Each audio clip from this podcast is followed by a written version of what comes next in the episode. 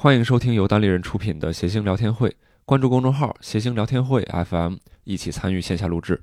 丢丢丢丢丢丢丢。呃，各位听众，大家好，呃，我是六兽，欢迎大家来收听这个由单立人出品的谐星聊天会。那我是这一次的主持人，除了我们的主持人之外呢，还有我们的两个特别厉害的，呃，叫什么嘉宾吧？啊，第一大位是，家好，我是小鹿。然后是，我是石老板。哎，啊，对，这这两个货啊，这嗯除了他们两个之外呢，我们还有将近三十个现场的观众在这儿跟我们一块儿分享一下。哎，取经通幽又来了。啊，这是我们老观众，每次都来。对我们看到那个，哎，我刚才看那个啥，李叔坐哪儿了？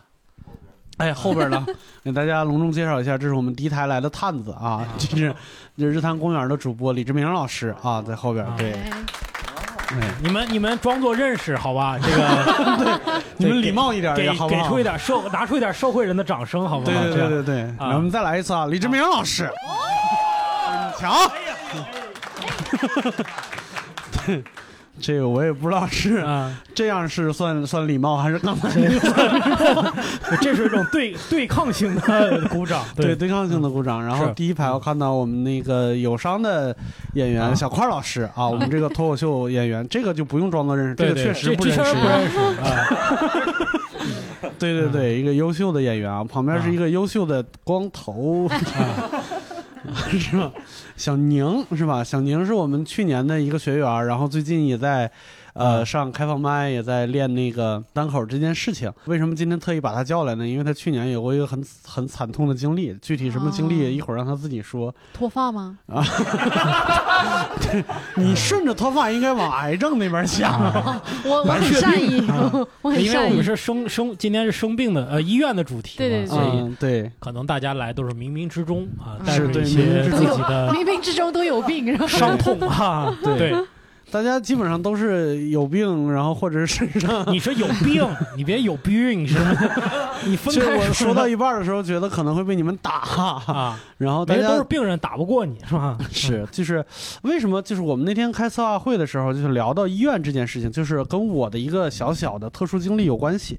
因为我以前在以前的公司是做行政的嘛，然后做行政可能就会牵扯到一些，比如说帮我的同事挂号啊，或者什么之类的，就是最困难的一件事情，在北京最看病最困难的一件事情，第一件事情就是挂号。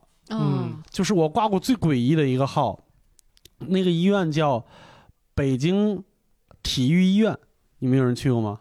是是什么体育大学附属医院之类的吗？不是，就是北京体育医院，这是它的全称。啊，它特别奇怪，它是一个正式的医院，但是你在任何的在线挂号平台上都找不到这家医院，因为他们不需要，嗯，他们是他们就在体育部旁边儿。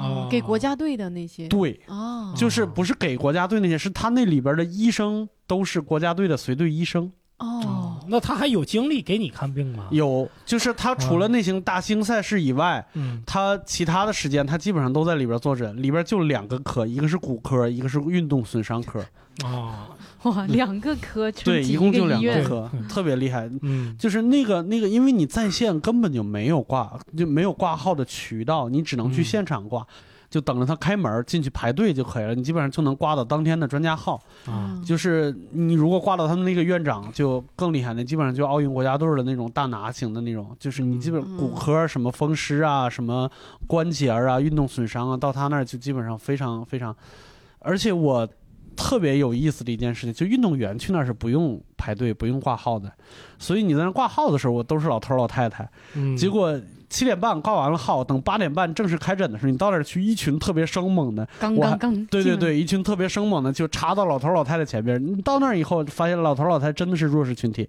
嗯你你你老头老太太刚要在那儿，就是刚要插队说，哎，小伙子啊，一扭头，孙杨，哇，他进进去了，真的是这样，真的是这样。然后我们就是帮我同事挂，他是那个那个后脚跟儿，就是骨头上好像是长骨刺了，还是怎么回事儿，我忘了。嗯然后他到那儿去要做理疗，做理疗就是那种小气锤儿，不停的捶你那个骨刺，嗯特别疼。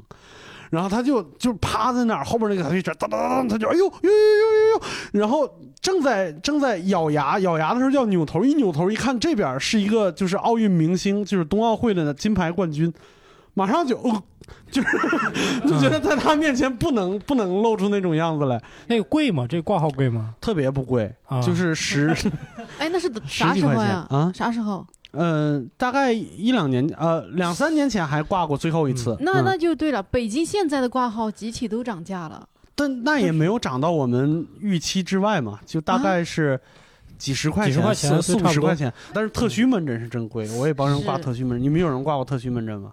嗯，你们知道什么是特需门诊吗？你们我发现穷人我，觉得很多人都在点头，你知道吧？啊 就感觉啊，，对，你们是你你你挂过特需门诊啊？你你是啥什么是帮人挂啊？啊，花了多少钱？三百，嗯然后现在也差不多，一样的一样的。现在应该也是三哦哦，现在其实特需还是三百。对对对，只是说，哎，您您那看的是是什么病啊？癌症。你看我都没敢问，你知道吧？我刚想了半天问不问啊？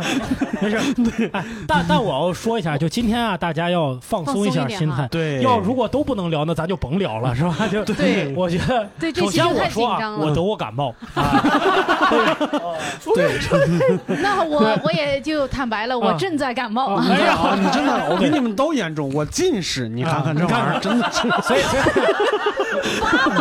以，因为因为是我们毕竟是一个喜剧节目，希望大家能、呃说有点喜剧精神，就是我们真的不是为了调侃或者是什么的。对嗯，对，对如果你不方便说，不说没没问题。对对对，是的。如果你说了，我认为是可以调侃。大家觉得好笑的点还是笑嗯对对，对不然这期节目就黄了。对，对，因为我们要笑对自己的疾病嘛，才能对对才能战胜病魔。是你看现在像不像一个老专家的节目？所以各位病友啊，咱们今天到这儿啊，买我这个药哈，就好很多。嗯就是我我们你你挂特需门诊的时候，你的第一感受是什么？是贵还是方便的？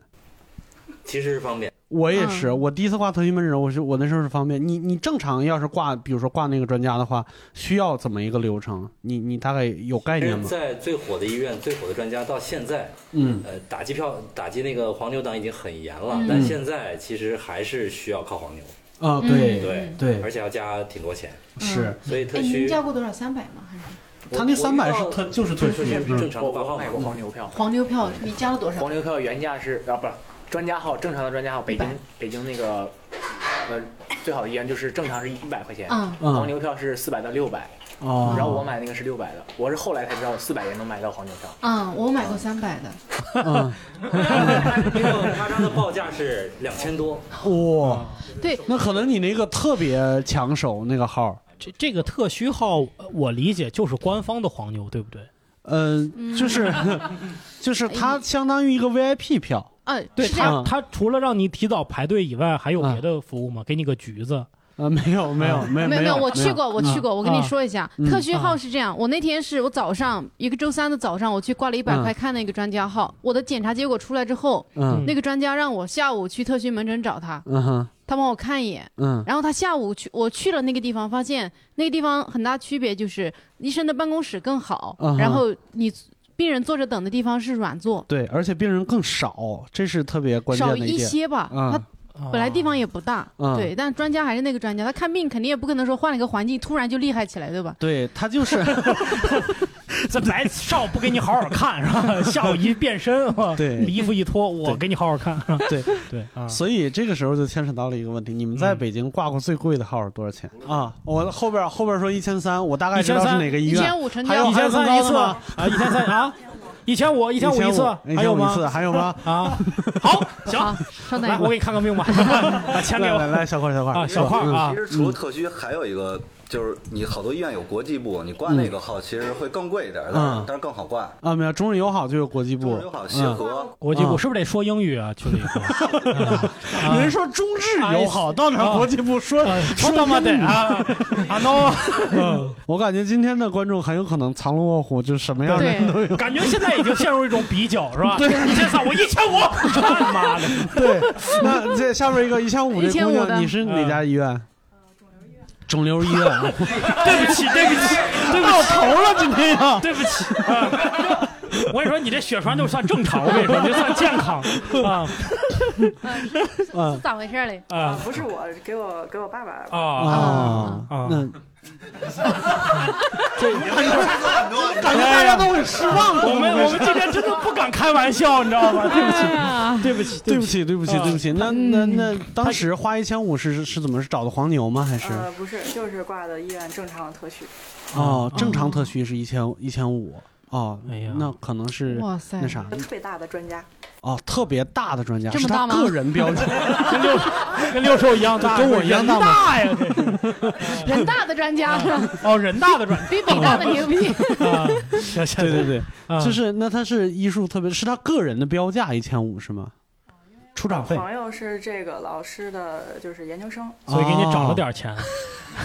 不是你这呃，就是方便挂，要不然是根本挂不上。啊，要不然一千啊五都没戏是吧？啊对哎，那可能那可能真的是。反正我听说这个排队的最，就是我最多听说的就是这个嗯。生小孩儿嗯。找不到医院。嗯。我我我我这个事儿我一直没想通啊，嗯。因为我觉得生小孩儿这个不是什么特别复杂的事情，不需要什么特别高超的医术，嗯，但是感觉就是你不预约医院你是没有办法对生小孩儿的。对，这里边怎么办呢有这里边有一个那个医保的问题，就是你在刚刚怀孕，的时候，你就要去找一家你医保里边的医院去建档。嗯啊啊，就有的医院建档时间要求在第几周的第几天到第几天之间，这几天有的时候我发现的时候就已经过了。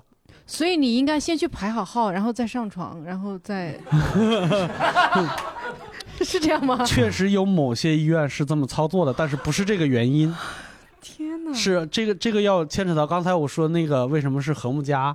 就是和睦家是我挂过最贵的一个号，就是看个感冒帮我同事挂的，花了一千三百块钱。啊和睦家是个啥？你先解释一下。和睦家是一个美国品牌，然后在、啊在那个北京有有自己，它是一个私人医院，然后一个好像还有一个叫中美颐和的，比它会稍微便宜一点，但是有限啊，美中颐和对吧？就你刚才说那个小孩建档这个，也有一个嗯好的解决办法，就是去这些私立生这个。因为我们家生孩子的时候，我连准生证都没办，对，嗯，你就直接去那儿，他就不要你这多嗯多马虎大意啊！就只是觉得肚肚子大，这不是真的，就是你胖而已。到第八个月，这可能是真的吧？嗯因为你办准生证那个特别麻烦，你得带人孕妇来回来去去排队，我觉得是而且这东西我觉得没有必要也，是，不就花点钱吗？对对，是花点钱。哦你家是啊？对你北京人，我的天哪！而且那个生孩子，我们家也是在和睦家生的，啊就是因为其实孕妇去排队的时候，真的有时候挺受罪的，是确实是家人都挺受罪。嗯你看一宿，你孕妇就在那走廊里边，旁边躺着那种马上要生的，嗯然后你那个不是马上要生的，你就只能坐坐坐马扎上，嗯，就整宿在那就在那等着，你这其实非常麻烦。你去对私立其实也贵不了太多对，我我贵不了太多，我问一下多少钱？我我们家是花花了十万，但是哎呀，这明白了吗？他他赶快就把人这就略过去了。我十万，但是那个，但是还是被我们拦截在这儿了啊！嗯但是它有一个意外，是因为我们家是剖腹产，剖腹产会贵贵很多嘛。嗯但是你要是正常顺产的话，可能像美中颐和是三万左右，啊，然后和我们家大概是五万吧。嗯但是好多人去那儿生是因为买了保险，嗯就那儿就对全覆盖了。对，你知道公立医院多少钱吗？剖腹产是五千，对，和十万，但是你这个一个生命的降生，你给予这些尊重，我觉得对，这这个六兽去年刚生小孩，你说话注意点儿。然后他对于生命的不尊重，就因为对我我这个老板没给他尊重，是吧？对我主要是 我主要是以后不让我儿子听到这一期就可以了。对，其实其实也有省钱吧，就是他那些好多公立的医院里边也有那个，你花多花点，可能加加五六千一两万，会有那种公立里边比较好的那种，嗯你也可以选那个。嗯，明白。我就是我我，对我刚完全不想听你说话，你。对我刚才说就是你说那个就是卡好了时间怀孕的那个，嗯其实，在和睦家生孩子有一批人是这样的，因为和睦家有一个特别厉害的服务，就是无痛分娩。啊，就完全无痛的，但是它那个价钱是十八万到二十一万之间，然后还是那三天的那费用。这个价格怎么就十八万，还是有一丝丝痛？嗯 二十一万是。就完全，十八万就嗯，就是。看看你的身体状况。啊，对，看你的身体状况。嗯。然后有很多人想去那儿生，但是呢，呃，太贵，嗯。怎么办？买一个美资企业保险公司的医疗保险，可以 cover 和睦家的这个生孩子这个这个叫什么费用的。嗯。这样的话，可能几乎是不用花钱，或者花个几千块钱就可以了。嗯，但是，就是买这个保险的区间和，就是你我不能说我怀了孕以后再买。啊对嗯然后它有一个生效时间，反正我忘了具体是怎么算的。算完了以后，就是你买完这个保险有一个半月的时间可以怀孕，哦，嗯怀不了孕就完蛋了。那一个半月都跟疯了一样，每天啊，暴力是吧？啊，这，哎呀，我跟你说，真的，我看了一下，我觉得操作难度太高了，是吧？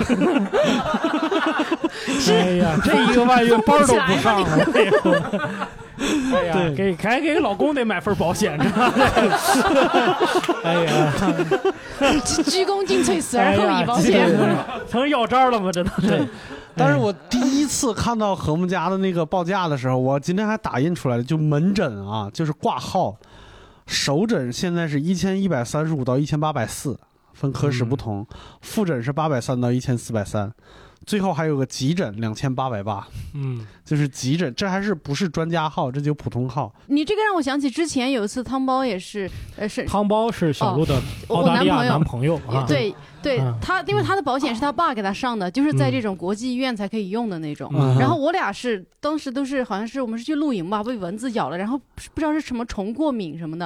然后我去我们呃我们这边的医院，北大第一医院，嗯我去看了之后，给我开的药，反正我的医保打下来可能三十多块钱。嗯然后后来呃他去那个国际医院，跟我一样的药，还比我的药少一份儿，嗯，那打出来是九百多。哦哇，九百多，当时吓死我，因为我一看那药跟我的是一样的。啊，嗯，你就把那药给他换过来，其实也没区别，对，是吧有可心里图个能人家那个安慰是真药。啊，你那是印你那是印度仿制药，也能用哈。对，也能用。啊对，淀粉丸儿。啊，对啊对能吃。对，我不知道国际医院为什么这么贵。你们有人在国外看过病吗？啊，哦，哎呦，还是这个，你是有一次脑血栓在国外是吗？不是，我是在国外割了一次阑尾，阑尾炎急性发作，啊哎呀，你怎么都赶上这？我忍了两个礼拜，哦，那你真强 忍不住了。在哪个国家马来西亚，啊？那那我们想听发达国家，你知道吧？就你一说，感觉还不如咱们呢啊！那边拿菜刀给你割的吧？那个时候还是亚洲四小龙。啊哦，啊，您这哎，那年纪你好年轻啊，会不会聊天儿？你们会聊天。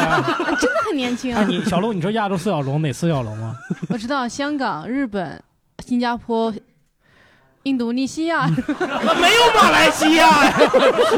说半天。对，而且哪儿印度尼西亚，人家韩国去哪儿了？哦对，对，行，没事，您接着说吧，啊不要理我是们阑尾炎急性发作，啊。是那个时候学校要考试，所以就忍着想着等考完试以后再去医院。啊然后实在忍不住了，有一天上课的时候哦，你是在那儿留学是吗？对，是的。哦有有一天晕过去，然后在醒过来之后，老师说你不行，你必须要去看医生。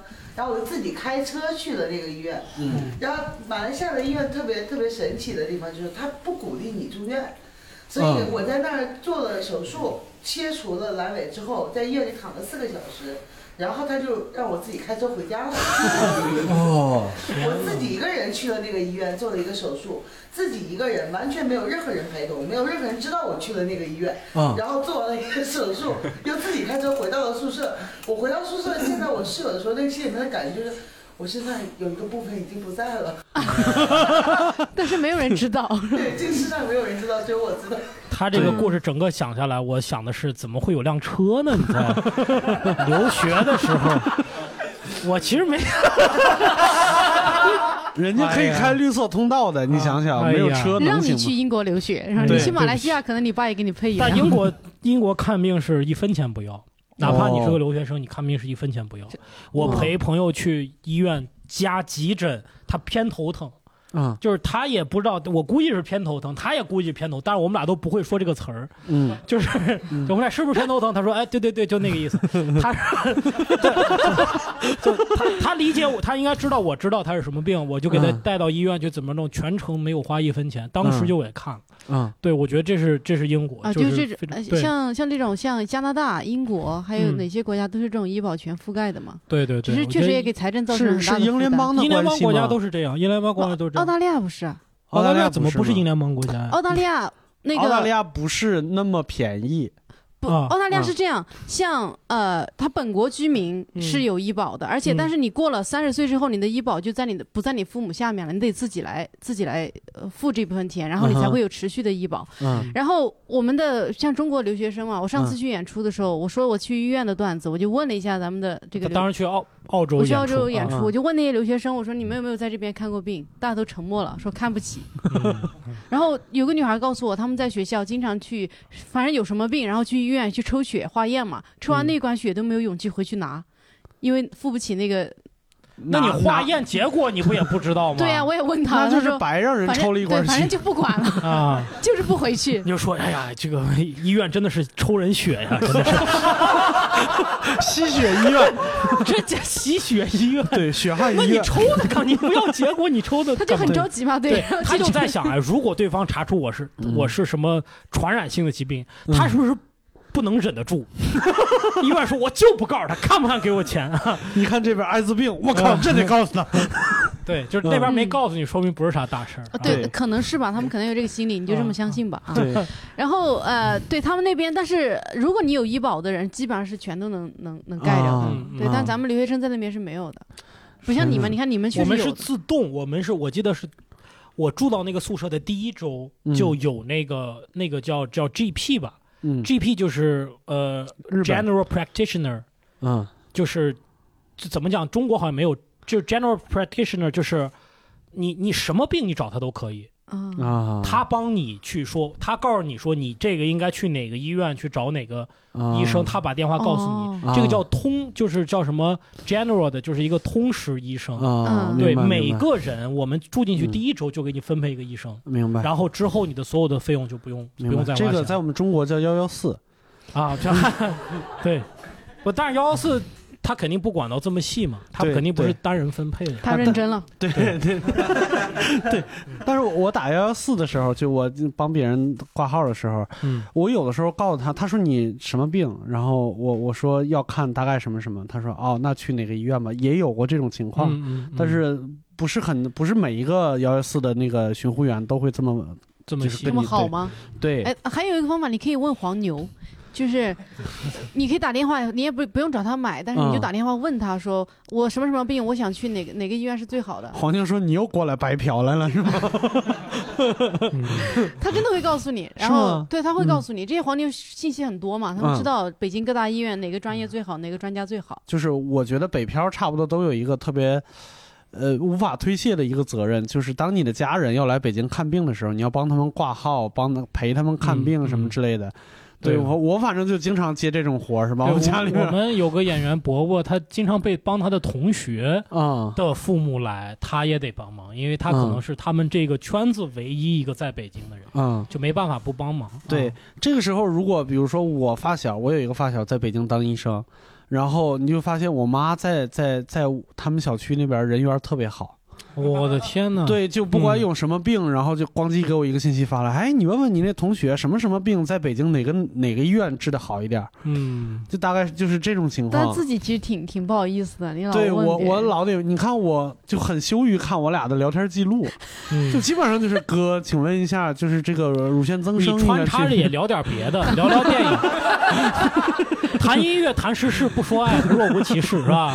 对，哦，真的是特别不好意思。那而且，但是有的是完全推卸不了的，就是自己亲人。嗯啊，那是对我有的时候也是，像我我姥爷，我姥爷在人生的最后几年，真的是特别的过得特别精细。就比如说，他有一天早上起来觉得眼特别干，然后就给我妈打电话，让我妈转告我赶紧给在通人给他挂一个号，然后他要来看病，然后我就得给他挂。过了十天，他过来了，就是带别人看病有一件事情就是。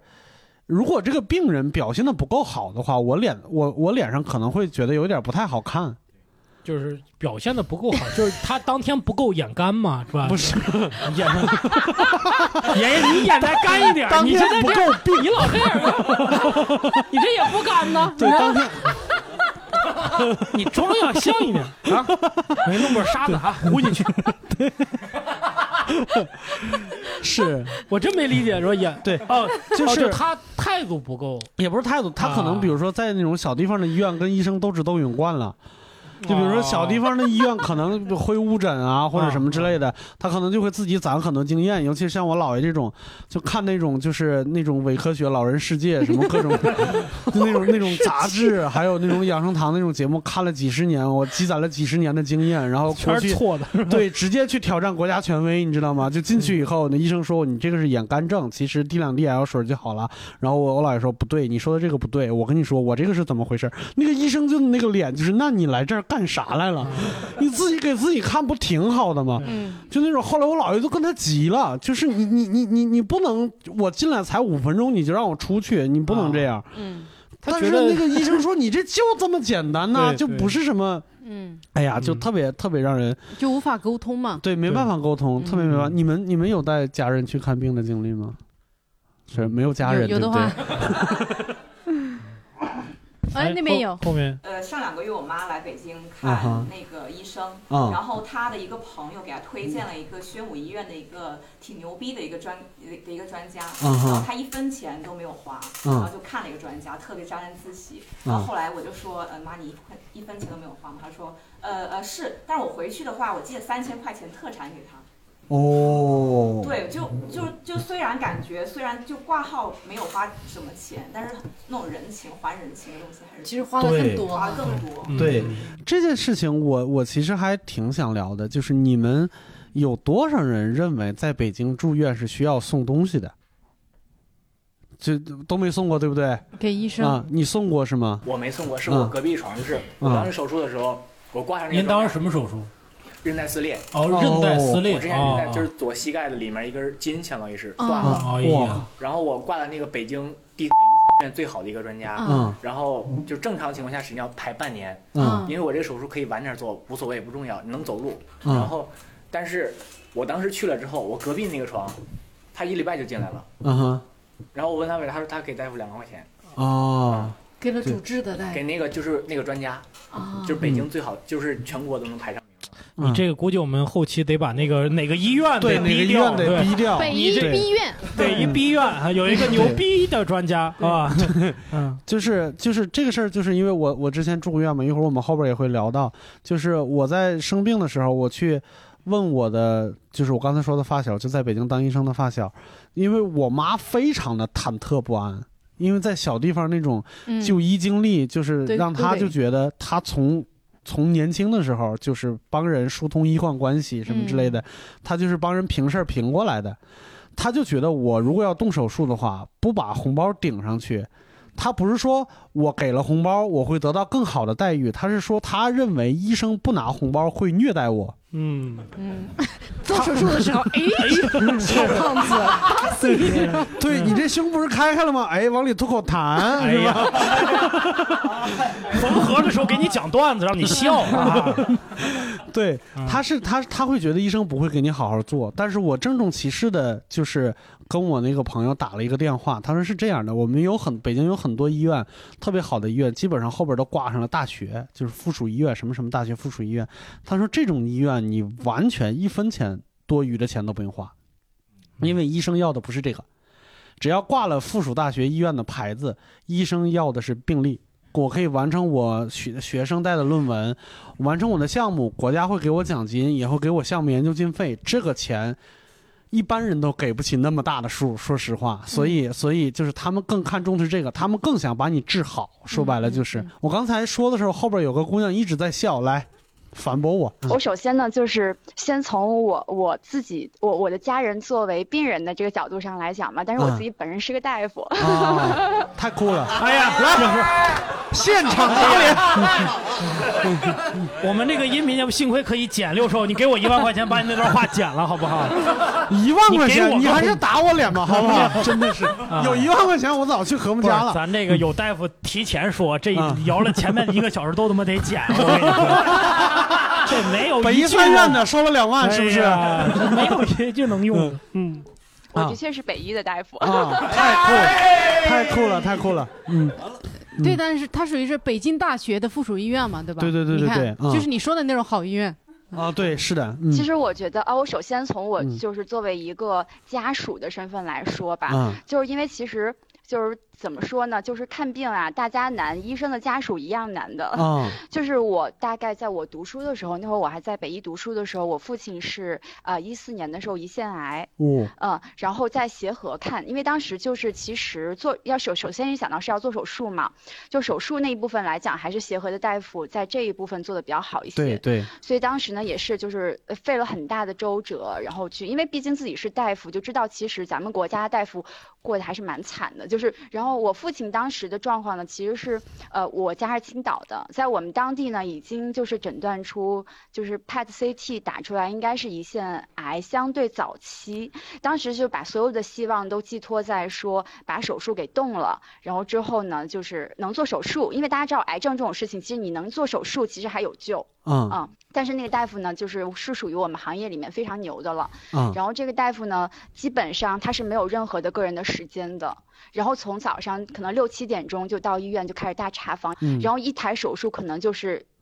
大一天呃大半天或者是一整天就过去了，嗯晚上 close 手术了之后还要在大查房确保每个大夫每个患者都还 OK 他才走。尽管我自己也是大夫啊，然后而且当时找到这个大夫本身也是我的小学妹帮忙找到的，已经是这种很很深的关系在里面了。但是其实，在当时他就是决定敲定这个这个老师给我父亲做手术的时候，我妈妈也是大夫，我们还是给给这个大夫啊塞了红包。啊，塞了，就是大家这个红包我们给的是非常心甘情愿给的，就是嗯。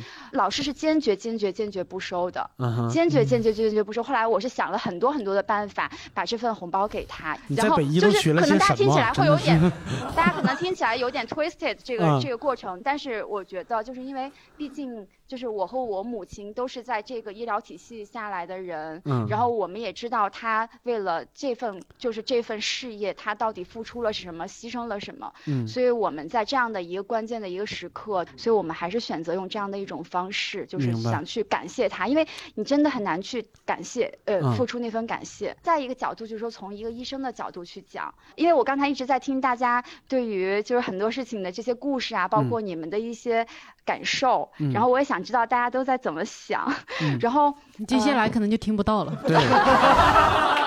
对，过早的暴露身份，你知道吧？打草惊蛇呀！你你你要是最后才暴露身份，我这人死在这儿，我跟你说。没有没有，因为我非常理解嘛，因为毕竟我自己也要去看病，就是我嗯自己也是、也会是病人，嗯啊，就是但是你知道，就是很 twisted，的就是你在承受 twisted 就是很复杂的意思。对，就是啊，我刚才说怎么还得发个推特啥的，这就是对，就是其实是在在我是一个病人的时候，嗯我是一个病人家属的时候，其实也也也会。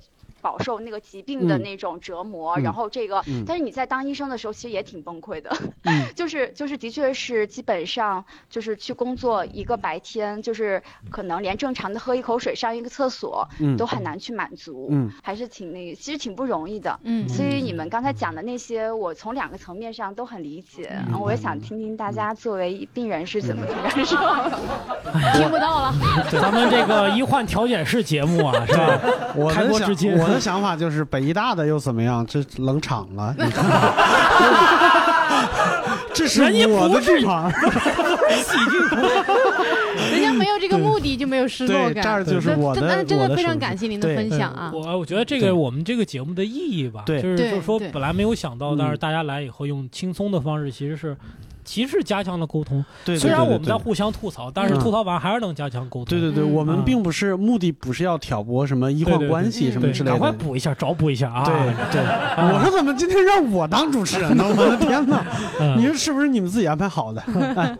哎，来来来来来来来，哎李叔李叔，嗯就回到刚才说的那个给给要不要给医生红包的问题，啊其实我觉得几个大前提是存在的。第一是，呃，中国的医生，特别是大医院的好医生，嗯一定是特别辛苦的，这是一个前提。第二个就是嗯大医院的好医生，他们的主要收入肯定不是红包。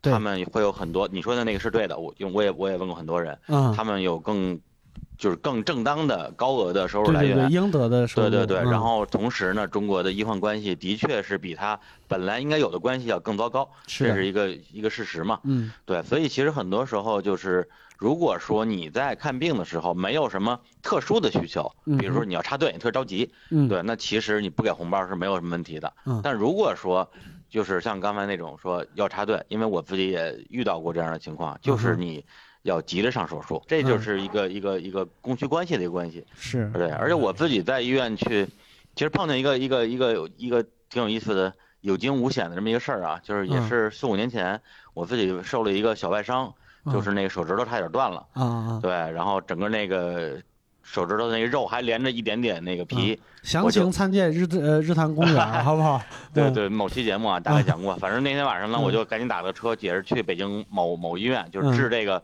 这这这叫什么呀？微微就是手外科最好的一个医院。嗯到那之后，然后因为晚上那天晚上已经一点了吧，急诊。嗯然后我到那急诊那个医生那儿挂号，我说：“哎，医生，我这个这个，你看我这手，我这手。”医生说：“啊，你你你你等着吧，前面排着十个呢。”我说：“我这我这特严重啊，还是人家都严重？对，但是对我来讲呢，你的确你会会会觉得说，哎，这这这这怎么办呀？这个，嗯对，因为别人严重，我也不知道到底有多严重，反正我是觉得我这我这手要断了，嗯所以当时我就发了个朋友圈，说我这个大概说说我的情况，说该怎么办。结果还真有人给我留言说嗯给医生拍五千块钱，马上就能做。嗯我说哎呦，这个这个这个方法是不是不太好啊？嗯但那个时候真的脑脑子里想的就是我得保住我的手。嗯，但是你想五千是不是多了点儿啊？就想一下自己的手值不值？一只五千手五千，不知道。我这个要是断了的话，那就是四千。对，要要不然要不然要不然三千，我心里是这么想的我就找了我当时陪我去医院的一特好的哥们儿，把我银行卡银行卡给他，密码告诉他说帮我取三千块钱，嗯然后一会儿一会儿递给他，嗯然后他就去取取取钱去了，我还跟嗯在我跟那儿贫呢，我说您要不然照顾照顾我，我是北京十大杰出青年，反正就是 就就胡说八道，你知道吗？其实三八就是红旗手啊，就不指望人家真信，就是就是逗逗大夫笑一下，对，人家也不容易，咱们这种会说段子的人也得给人提供点是吧？哎对，提供点欢乐，所以他一高兴就把我给放过去了呢。把你给做了。对，结果呢，我不知道我最后是是我的笑话好使了，还是他真真信我了。他就说，哎哎，他就说那个你去去楼上去做准备去，嗯然后我就楼上弄了一床，在那躺着等着。然后我那哥们儿还跟那儿取钱呢，我就给他发微信，我说你这钱怎么着？到底送还是不送啊？他说我取回来了，但是那屋里都是人，我这没法给啊我去找一个报纸什么给他给给他包起来。我说行行行，结果我就继续等着，就是嗯等等，其实已经等着进手术室了。啊然后这个时候，我那哥们儿说：“哎，说那屋里没人了，我现在就送。”正在此时此刻，那个大喇叭传出我的名字，那个 李李李某某进来做手术。我说：“先别给，给了就？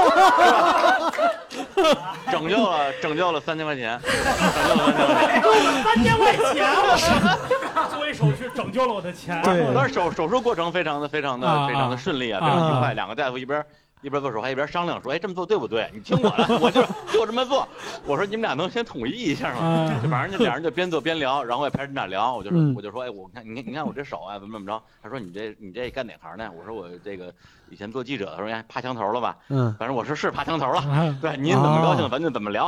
啊对，然后等到最后手都做完，好像应该当天晚上就回家了。嗯到了我们家楼底下，我那哥们儿说：“你稍等一下，我把钱我把钱给你。”我说：“行啊。”他掏出一纸包来，我说：“哎，怎么这么多呀？”他说：“你不是取三万吗？” 这就是那个故事的结果。哦后来没送东西，没送出去。还好还好，你把这个密码告诉那哥们儿，后来自个儿密码改了吗？改了，改了，改了。第二天我告诉你就变三十万了。我就感觉现在听了这两这两波发言以后，我发现后边那些那些什么什么，我带同学去打吊针这件事情已经没有什么可聊的了。打什么吊针啊？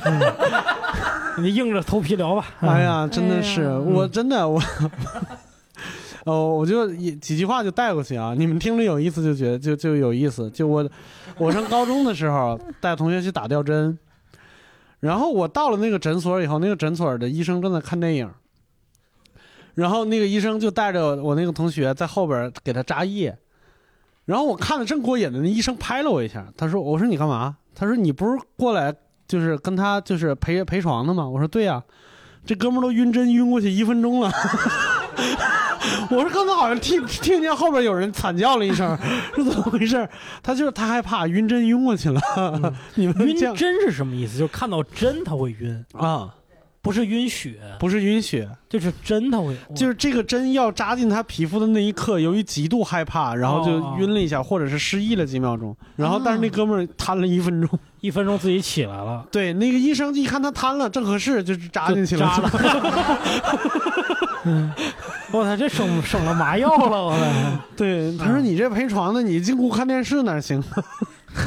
就是就是真的这样特别惨，就你晕过去，正常场场景都是你醒来的时候看到天花板，然后你的亲戚朋友在你的周围，你说啊，啊我都不知道怎么回事，怎么我就晕过去来了？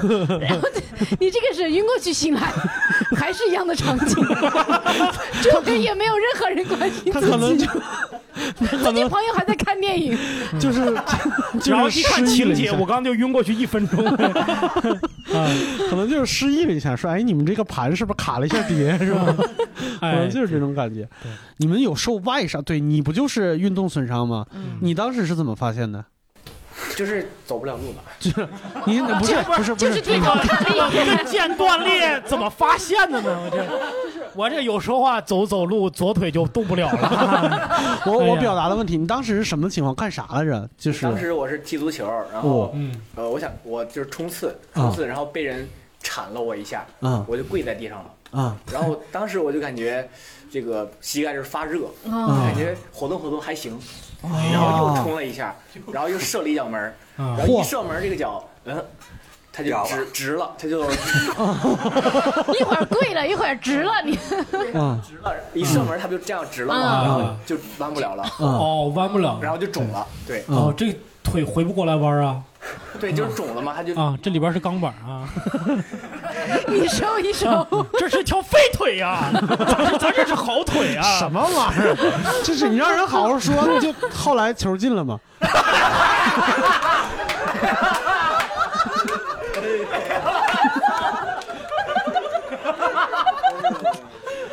你付出的代价有点太大了。对，这留学生怎么能开车呢？这是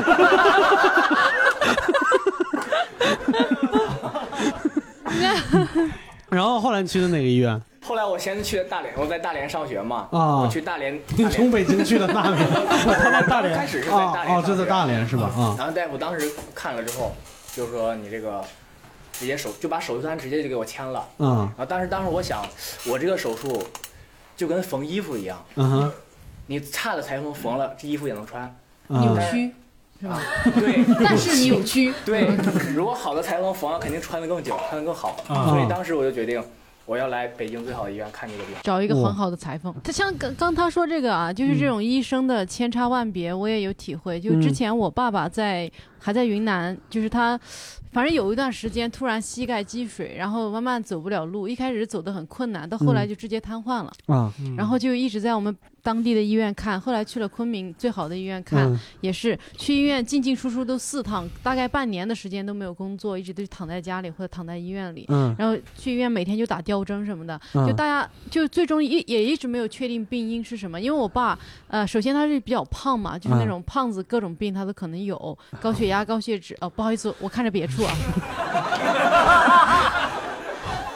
我有点怕。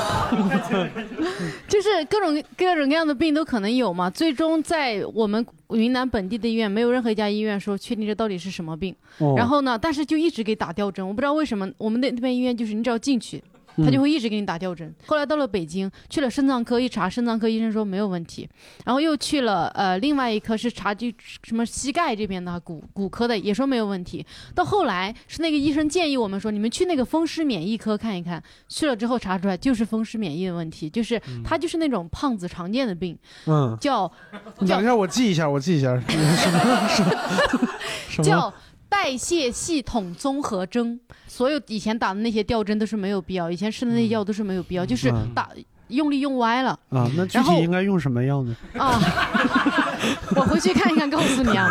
就是当时医生就是让我爸每天，呃，一开始我们没住进去病房，就是来了北京之后，医生真的是就就往他屁股上打了一针，嗯他第二天慢慢的就能自己慢慢站起来了。假如哈，嗯特别特别往后的，假如就是如果说家里人真的有什么比较奇怪的病什么的，嗯一定不要在小的地方这样一直折腾，因为又折磨人嗯又浪费钱。。那咱们接下来聊，就是你们有过烫伤吗？我觉得烫伤可能，小孩儿基本上都有哈。啊我一直有一个迷思，来了单立人以后，发现头部演员身上多多少少都有点烫伤的伤疤。你就觉得这是单立人入会仪式，对啊，我说你还准备好了吗？这是要开专场之前都得有一个什么真正正式的什么签约是怎么回事？到了正式的考验了啊！要往自己皮上面签是不是？这是跟魔鬼订立的契约。是吧对，但是我一直没敢跟你聊这事，你这是怎么啊怎么回事？我就是，所以说我是一个多么贪吃的人。就我三岁的时候，奶奶煮好了鸡蛋放在那个砧板砧板上，嗯我踩着凳子去够那个砧板，啊就把那个砧板就翻了，那个砧板就翻了，嗯然后煮鸡蛋的一碗开水，嗯，啪就从我的脸正好就贴着我的脸，因为。我就是现在前胸还有，嗯就是我仰着头，这个碗下来是基本上是贴着我的我的脸往下走，嗯就差一点点我就毁毁容了。对，因为我三岁这个个头，我是这整整个人都没那个案板砧板高，就这样下来，然后就就是这样。我们家里边为什么说还是比较幸运？我家就住在兰州军区总医院。啊我妈和我爷爷就是兰州军区总医院的啊，啊呃，就我我就是我奶就抱着我就去了医院，就是嗯就是过个操场就到了医院。但我我这个是就是我各位不知道你们有没有三岁的记忆？我清晰的记得那天发生了什么，嗯因为这个印象太深了。就嗯那天以前的其实都那天以前我完全不记得，我的记忆就是从那天开始的，嗯 就是煮鸡蛋是吧？嗯，从你有记忆那天开始，这香！对，我记得我记得很清楚，我在这个路上我就边哭，嗯，然后我的鸡然后奶奶蛋呢？抱着我不，我我跟我奶奶说，我说我我不想去医院，你给我买几个创可贴，我贴在这儿就好。真的啊，你们家就住医院？我要注意，那我我你跟不要跟三岁的小孩抬杠好吗？我奶奶不是放下，我们家就住医院，要什么创可贴？要啥创可贴啊？哎，那你当时的记忆疼吗？当时不疼，啊，我觉得当时是懵了，啊整个人是懵的时候，就是嗯以至于什么呢？就这个水淌到我身上之后，我走不了直线，我在原地打转。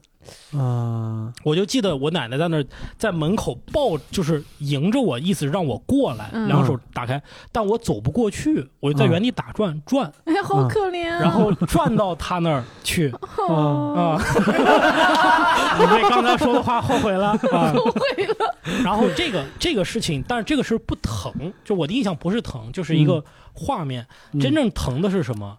是我住了一个院之后，呃，这个上面抹了很多的药膏，嗯。药膏上面呃涂了一层，呃，就就贴了一层胶那个纱布。嗯，然后每过几天要连同这个纱布和那个药膏从我的手上撕下来，啊要换药，对，这个就是我爸后来形容，就是整个医院的走廊里都是我撕心裂肺的哭声。你爸文学素养够可高可，以可以可以，我爸还会还用成语呢。我爸还会呃读读读背影呢是吧？当然，素养对对，就是这个这个记忆。对，我也我也我也烫伤过，但是我真的记忆没那么深了。就是我我知道我是怎么烫伤的，那些记忆我都在。就是我小的时候家里边会给买那种玩具枪啊，玩具枪上面有排那个子弹，但是那个子弹是打不出去的，它就是一点火药。你打一下的话，那个左轮手枪就会砸一下那个火药，就会有枪有火出来，有烟有火出来。然后呃，但是那个时候我们就是那个枪玩多了以后呢，经常有人枪丢了或者是怎么着的，就不用了，就直接玩那个子弹。那个子弹本身是塑胶的，一圈火药，然后就把它剪成一粒儿一粒儿的，然后拿砖头砸也好砸什么能把它砸响。啊，我就捡了一捡了一小把那种子弹，把它揣兜里了。这还不是可乐的地方，揣兜里的过程中掉了一个，我蹲下去捡，然后把它给压爆了。你小时候体型就是这样吗？没有，那正常体型，他就是我那个裤子特别的那啥，特别的紧。对哎呀，然后就我就感觉我这个旁边就跟有个烟花一样，呲就就是起来了烟和火就起来了。然后我妈在旁边织毛衣，我妈后来跟我形容，哟升仙了 我妈跟我形容说，她说当时不知道从哪儿来的那那么大的劲儿，就是一一步窜过去以后，徒手把那个裤子就撕了。也可能是他买的质量也不好。有可能，哎呀就徒手把那个裤子直接就扯下来了，从我身上，就是从中间给撕开，然后从旁边抄了一个小被子裹上我，抱着我就往医院跑。我的记忆里边，就是因为他抱着我，我的脸是看天的。我记忆中看到的那些什么房檐儿、树，然后就是跑的那个节奏全都在，一点儿痛感都没有。对，那个时候真的我觉得是没有没有痛感，对，但是我认为不是不疼，是大脑为了保护自己把它给屏蔽了。啊有可能是，有可能对，让你忘掉那个痛感了。那有可能我那个后边怎么怎么还记得住？对，我不知道，就是我不知道是不是这个这个这个原因，然后就是反正我烧伤，但是我还好，就你别看是用炸药，就是大概那可能也是三四岁的时候，大概到我十三四岁的时候，这个疤就消失了。对我大概有十年的时间，大腿这块有一个中国地图，这和中哎，真的国地图会消失。是一模一样。我小时候也被烫伤过，我肚子上原来一直有一个疤，慢慢现在嗯长大，感觉就撑开了。啊，撑 撑开了，和小我我也是被水烫的，当时是家里有个那个烧水壶在烧水，然后呢，我看家都都已经那叫开了嘛，嗯。也没有大人来提，我就因为人也很矮，我就提着它，然后我我但是我把那个茶壶的嘴对着自己的肚子了，嗯，然后就我过那个门槛的时候撞了一下，咣一下就。然后就烫了一大片，然后就当时哇一下就丢了，然后嗯后来我妈他们就发现了，嗯。然后也是报后面的记忆我就没有了，我就记住自己被哦没有，我没并没有去医院，啊，我在我们家躺了一天。用，的创可贴是吗？用那什么绿药膏就这么敷一敷，啊因为可能面积没有你们那么大，啊，对对对，明白，用了创可贴。嗯，满足了你的心愿啊。对对，还挺那啥的。然后我刚才我其实没意识到，就是刚才跟你们聊天的时候，我才意识到有那么多人做过手术，还有其他人做过手术吗？是已经没有了吧？小块老师，嗯，你做的啥手术？我做手术就痔痔疮手术。你抬头说，不是，我跟你讲，得这个病你就你知道人家得心脏病的什么脑血栓的，你听了以后你很感动。我他妈这个我说了得痔人都觉得我挺很脏，你知道吗？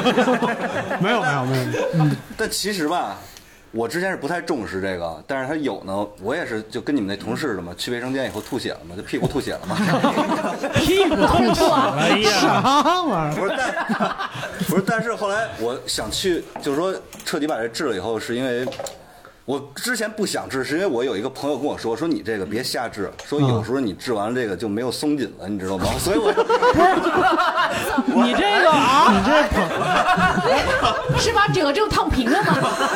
可能有熨烫这一块，你知道吗？后来我就一直有点迟疑，但后来呢，他犯的频率啊有点快了，你知道吗？嗯我就想这个老老因为。老贫血也不行，你知道吗？哎呦我的天，你这量太大了，晕了。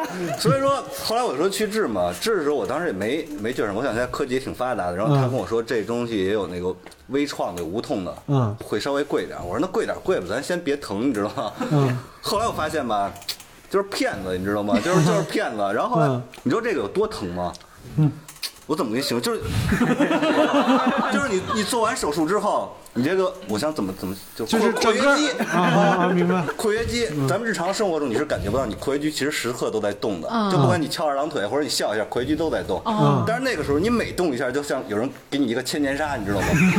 你每动就刚做完的时候，刚做完的时候那感觉就是他手就有有一回我站起来使劲大的时候，嗯我就感觉有人朝那儿开了一枪？就而且我那时候还很天真，我想我晚上没事儿干，我看会儿书，就是你根本什么事儿你都干不了，就是你想每一个人在一不断的千年杀你的时候，你能干什么呀？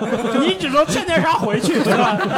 其实，其实最最痛苦的是什么？就是最痛苦的就是你完事儿以后吧，你做完手术，你你要你要上厕所嘛，你要正常的去上厕所嘛，嗯，那个是最痛苦的，你知道吗？哎就是呀，我怎么是这其实做手术的时候有一个往环节伤口，上撒屎啊！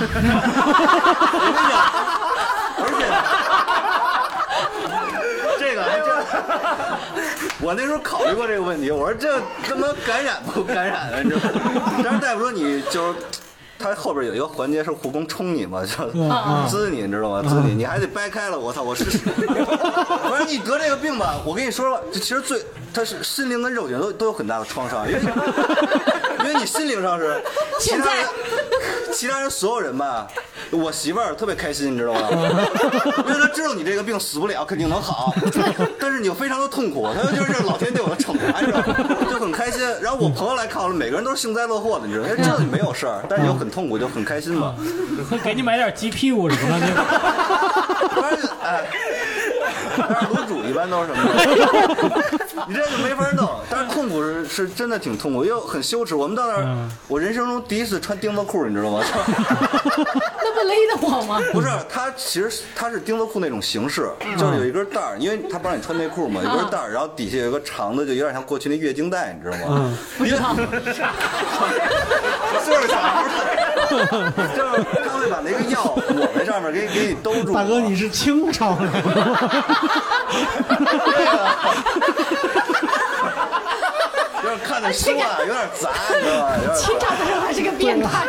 是和国教部是一块部吗？就是反正反正就那那就有点像，然后缠上吧。其实你从外边看的时候，它就是一个钉子裤嘛。嗯。我那时候还说，没想到我人生中最性感的时候，但 就真的很很受屈辱嘛。所以说大家还是要注意这方面的保养，我觉得。这个这个正的，因为这真的特别痛苦，就是啊。这个应该怎么避免？怎么预防？就就提纲嘛，就列一个提纲。那我们每次节目之前都提纲，都有提纲。其实就是一个是要提纲嘛，一个是要锻炼。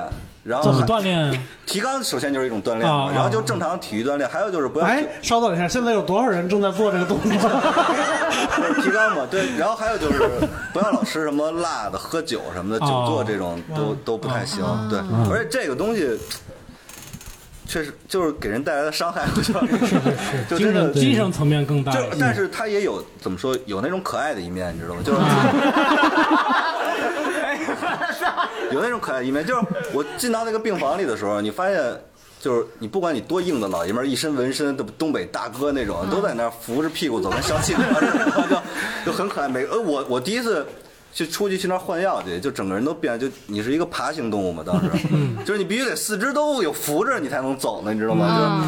就就都是那，就是到那儿你不管我那旁边那个有一有有一个老头说以前打过越战，你知道吗？特别硬的汉子，你知道吗？后来拉屎的时候哭了，你知道吗？哭出来了，没法了，你真的你真的受不了，就是感觉刘德华那首歌是给你们唱的，就是你拉屎的时候那感觉，就说白了。怎么说呢？就是我感觉我拉了一个火箭出来，有时候我回头让他吓一跳，就特别的可怕。我我有时候是感觉里边是有一座火山喷发，你知道吗？有时候有火箭，而且有时候你都不知道拉出来什么东西。那天我拉，我瞅他们有一根特别长的白管，我说大夫这是什么东西啊？他说那是前两天为了让你放屁放里边了，就就没告诉你啊，没告诉我啊，我很尴尬，我说这什么呀这个？哎呀！就而且他这个里边经常有些特别诡异的东西出来，就 反正挺那什么的。我觉得大家一定要保养这个，不要瞧不起我们，好不好？没有没有没有，大家只是笑。嗯，我现在感觉后边的故事又被他给毁了。对，因为我今天就是为什么说后边的故事被毁了呢？就是今天那个呃我们在开这个会的时候，我有一个政治任务，就是石老板说让我聊一下我自己的那个病。我有重症肌无力，就是听着是不是特别吓人，对吧？对，但是其实还是一个还挺搞笑的一个病。就是我发现这个病的时候就特别有意思。我去配眼镜，我配眼镜的时候，我就对着那个镜子看自己的眼睛，我发现我有一个眼睛是闭着的，就是你自己不知道，有一个眼睛是闭着的。然后我就开始揉我的眼。揉眼睛的时候，然后我又又对着镜子看，我揉了揉眼睛，这个眼皮就就是左边的这个眼皮就睁开了，睁开了，然后它以肉眼可见的速度往下落，然后我发现就是我是完全控制不了它的，就好像是另外一个人的一个都什么东西 就就这么落下来了，嗯，当时就有点害怕，然后就去医院，就眼睛也不配了。去了第一家医院，就是是我们我住的地方家附近的一个医院，一个普通的小医院。那个那个医生就翻来覆去看了我几遍以后，跟旁边的那个人说：“说你看你觉得是啥？”然后那个人说：“说我觉得是面瘫。”对，然后他们就让我做了一件特别奇怪的事情，就是我我觉得后面那个医生姑娘应该知道，面瘫其实特别容易自查，就是只要鼓气就行了，就是这个嘴把气鼓起来。如果你鼓不起来，你大概率就是面瘫，就是你那个嘴会闭不上哦啊。然后我能鼓起来，然后那个医生，哎，那他能鼓起来，这咋回事呢？然后我都不知道，那也是那也敢也敢号称自己是一个西医的医院。他说了一句，就真的是在在医院里边万能的话，上火了吗？他说你眼睛发炎了，我以为上火了。给我开了一管红药膏，用了两毛五分钱，然后回去我就开始往我眼里边呼药膏，呼了两天以后发现还是不行，还是不行，我就心心想那可能得去一个大医院了。然后那个医生说说你这样，我给你写一个条儿，你明天去一趟北京医院。他说我大概知道你是什么病，你可能是肌无力，但是是哪一种肌无力我不知道。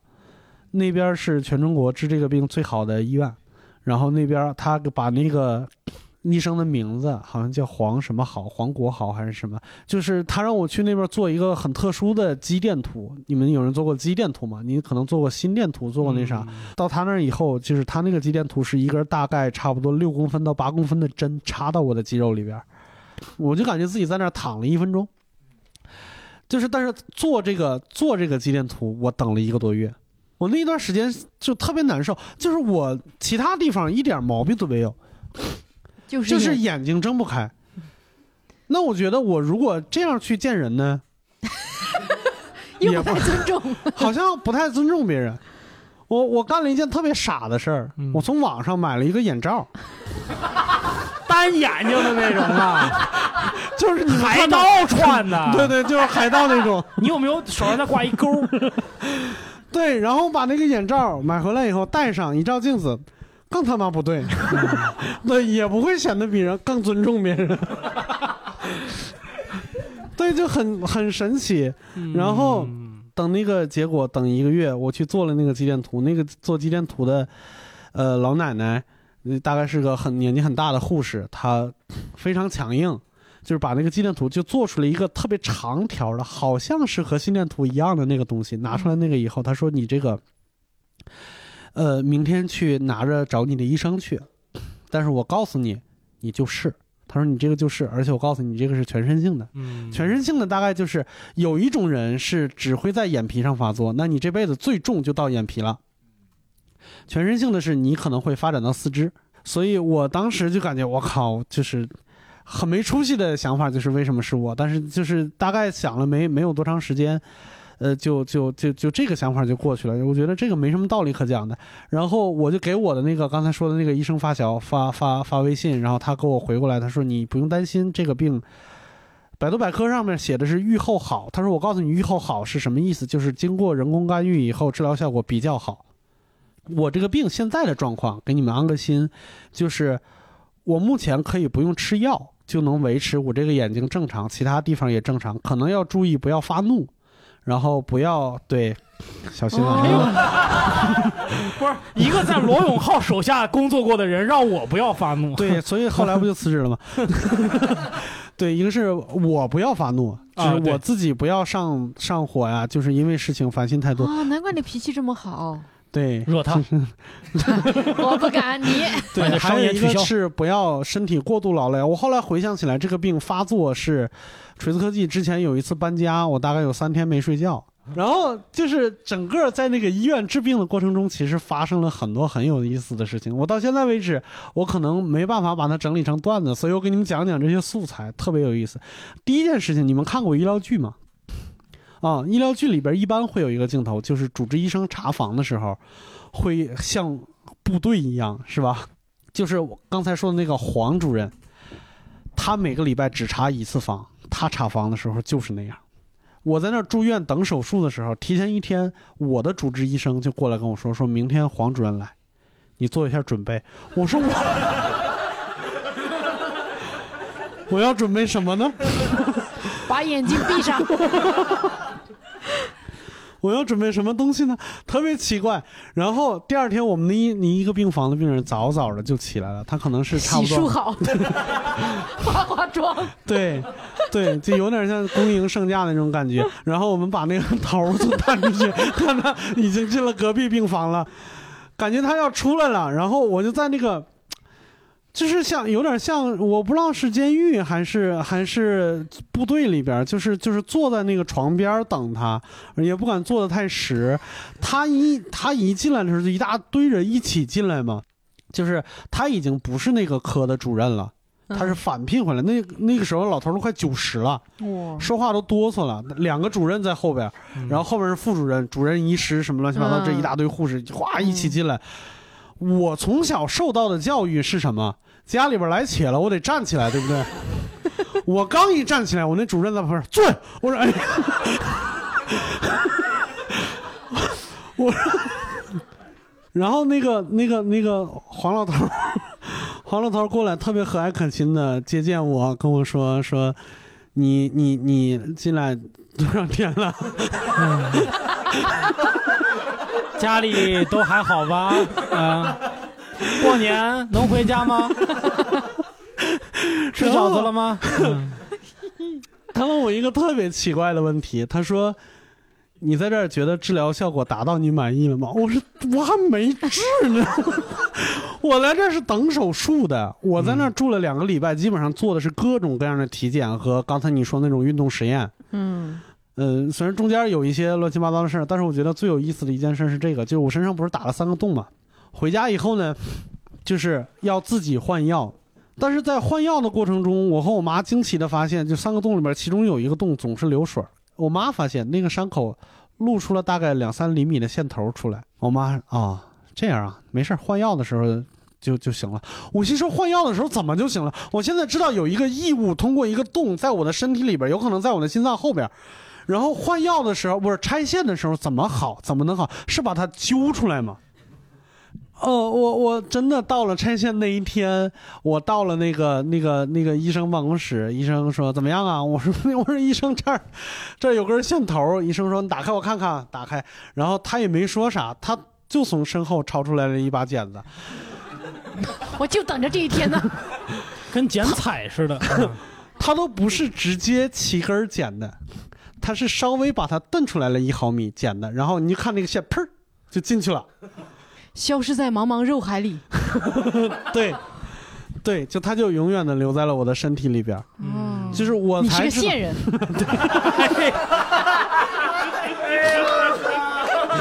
你说你是你是不是效果派来了？我是哎，日坛那个线头，那个线头在哪儿？啊，在在右乳下边。所以你的乳腺出了问题。哎呀，我就知道。乳腺增生啊！我这个应该，我跟你说，这个算配合默契。我告诉你，我早就知道你要这个，真的。我发我我发现原来是我妈，她肯定早就知道大概是这么一个那啥，这么一个结这么果，这么一个处理方法，因为不可能再打开了。嗯真的就是就是，反正还挺好的。对，希望你火化那天能把它长摘出来。火化那是线，那又不是铁丝儿。啊行，那我们聊到这儿，是不是差不多时间也差不多了？嗯行，呃，如果回去以后你们就是听到这一期电台，请不遗余力的跟你身边的朋友就是转发一下，因为我们现在这个产品线独立起来了，嗯然后目前只有几百个只几百的订阅，但是这个是一定的，这个是一定的，然后后边还有。相信会越来越多的，包括守在手机旁的朋友们，嗯。啊，如果你们听到了这期节目，觉得呃别说有用，就最起码你听了以后不那么难过，或者是呃开能开心一下的话，也欢迎你们来转发我们这期节目，包括我们的那个公众号和呃微博都已经建立起来了，都叫谐星聊天会，跟我们的这个。呃，名呃，节目名字是一样的。嗯，那今天的节目就到这儿为止了，我们下次再见，好拜拜。谢谢大家谢谢大家，感谢感谢感谢谢大家。丢丢丢丢丢丢丢。